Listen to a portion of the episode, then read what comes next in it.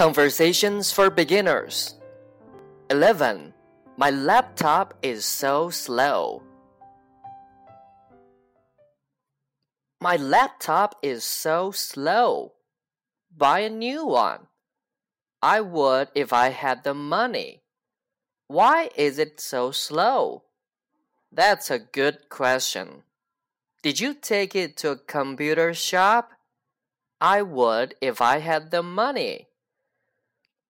Well, I guess you have to live with it. Sometimes I want to throw it out the window. You don't want to do that? Why not? You might hit someone in the head.